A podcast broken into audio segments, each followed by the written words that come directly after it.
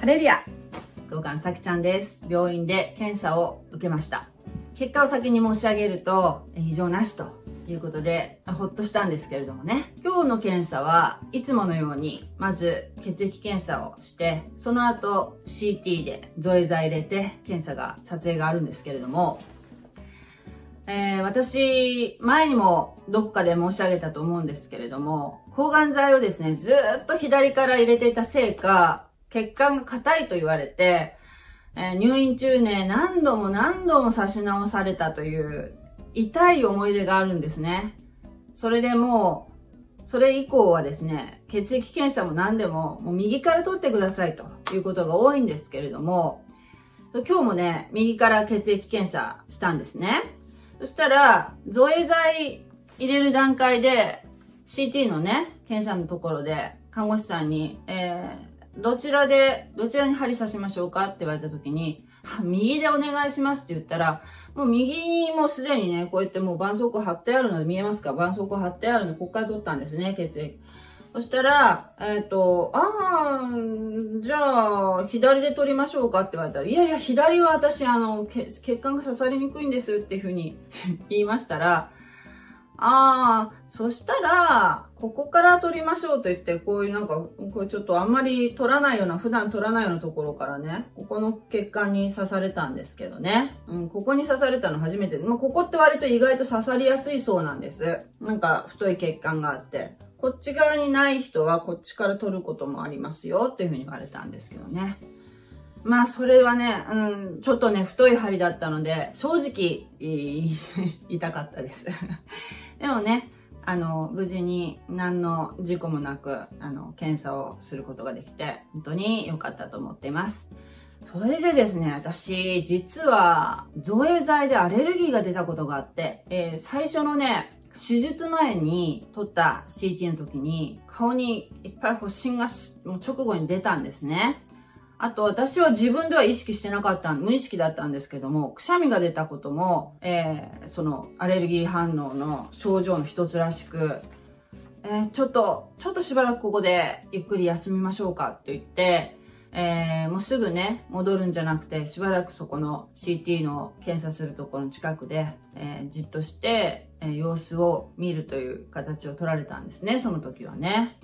その時に、えー使った造影剤の名前っていうのを私、把握してなかったんですね。だから今回はちょっと伺おうと思って、それで、えーそのね、検査するところで、なん、どんな薬だったんですか？その私がアレルギーが出た薬は。で、今日、あの、入れた薬の名前も一緒に教えてくださいっていうふうに申し上げましたら、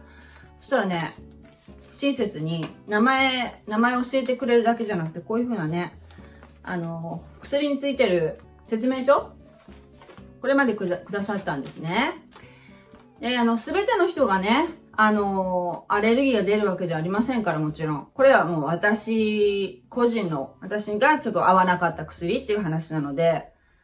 えー誤解のないようにしていただきたいんですけども、私があの、アレルギーが出たのはね、オムニパークっていう薬でした。これがね、私に合わなかったんですね。もう本当に虫に食われたみたいになりましたね、顔中。そし、だからもうこれは、オムニパークは私は使えないということなんですね。そして、今日入れた薬っていうのが、イオパミドールという薬でした。これもね、まあ、発疹とかね、出なかったんですけど、それは良かったんですけど、やっぱりこの一気に体の中にこう、ガーッと注入される瞬間、もう本当になんか気持ちが悪いっていうかね、体中がなんかこう、カーッと熱くなって、そう、あの、こう、喉の方からね、こう、わーっと、あ、薬、薬感がこう、込み上げていく感じ。もう体の隅から隅々まで、あっという間に薬が回ってるっていう感覚が、すごく感じられて、なんか、不思議な感じっていうか、うーん、すごい、こう、実感する薬ですね。造影剤っていうのは、体の中にこう、循環してるっていうのがすごくわかる。それで、大事なことは、この造影剤の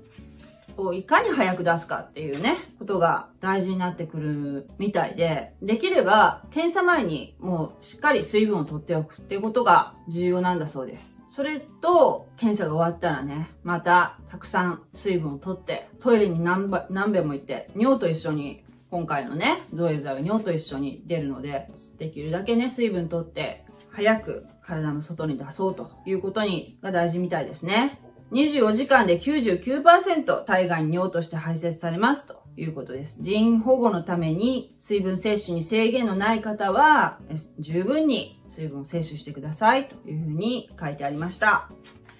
ちなみに私があったあの、発疹ね、発疹とかくしゃみっていうのはね、軽い副作用に入るそうなんですね。軽症ですね。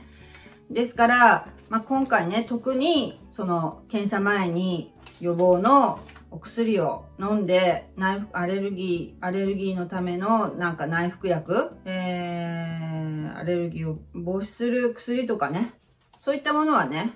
飲まなかったんですね。もう普通に薬を変えて検査したという形でしたね。重い副作用になると、もう不整脈、ショック、視覚障害、意識消失とかね、そういったものが起きることがあるそうです。発生確率は1万人につき1人以下、0.01%以下です。稀にですけど、もう本当に10万人に1人の割合で、まあ、症状とか体質によってね、死亡する場合もあります。ということは、まあ、検査のね、説明のところに書いてありましたけれど、何でもね、もちろんリスクっていうのはありますけども、わずかながらね、ね、必ずこういう説明っていうのはね、されるから、そこまで心配してないんですけども、ただ、やっぱりちょっとね、全身がこう、カーッと熱くなるっていうのは、本当に 気持ちのいいものではありませんけどもね。はい、でも、こうやってね、別に体を切らなくても、こうやって造影、あの、造影剤を入れることによってね、体の内部まで見ることができるということは、本当に、えー、大きな恵みですよね。ということで、えー、今回検査があって、次回は4ヶ月後ということで、だんだんと間隔が空いてくるということなんですね。今まで3ヶ月だったのが4ヶ月。で、これが、まあ、5年間ですね。手術してから5年間続くということなんですね。経過観察っていうのがですね。はい。えー、また次回行った時ご報告したいと思います。次回は骨密度の検査があるそうです。今回は内心はありませんでした。次回は内心がありますというふうに言われました。はい。何かの参考になったでしょうか？それではまたお会いしましょう。God bless you! じゃあねー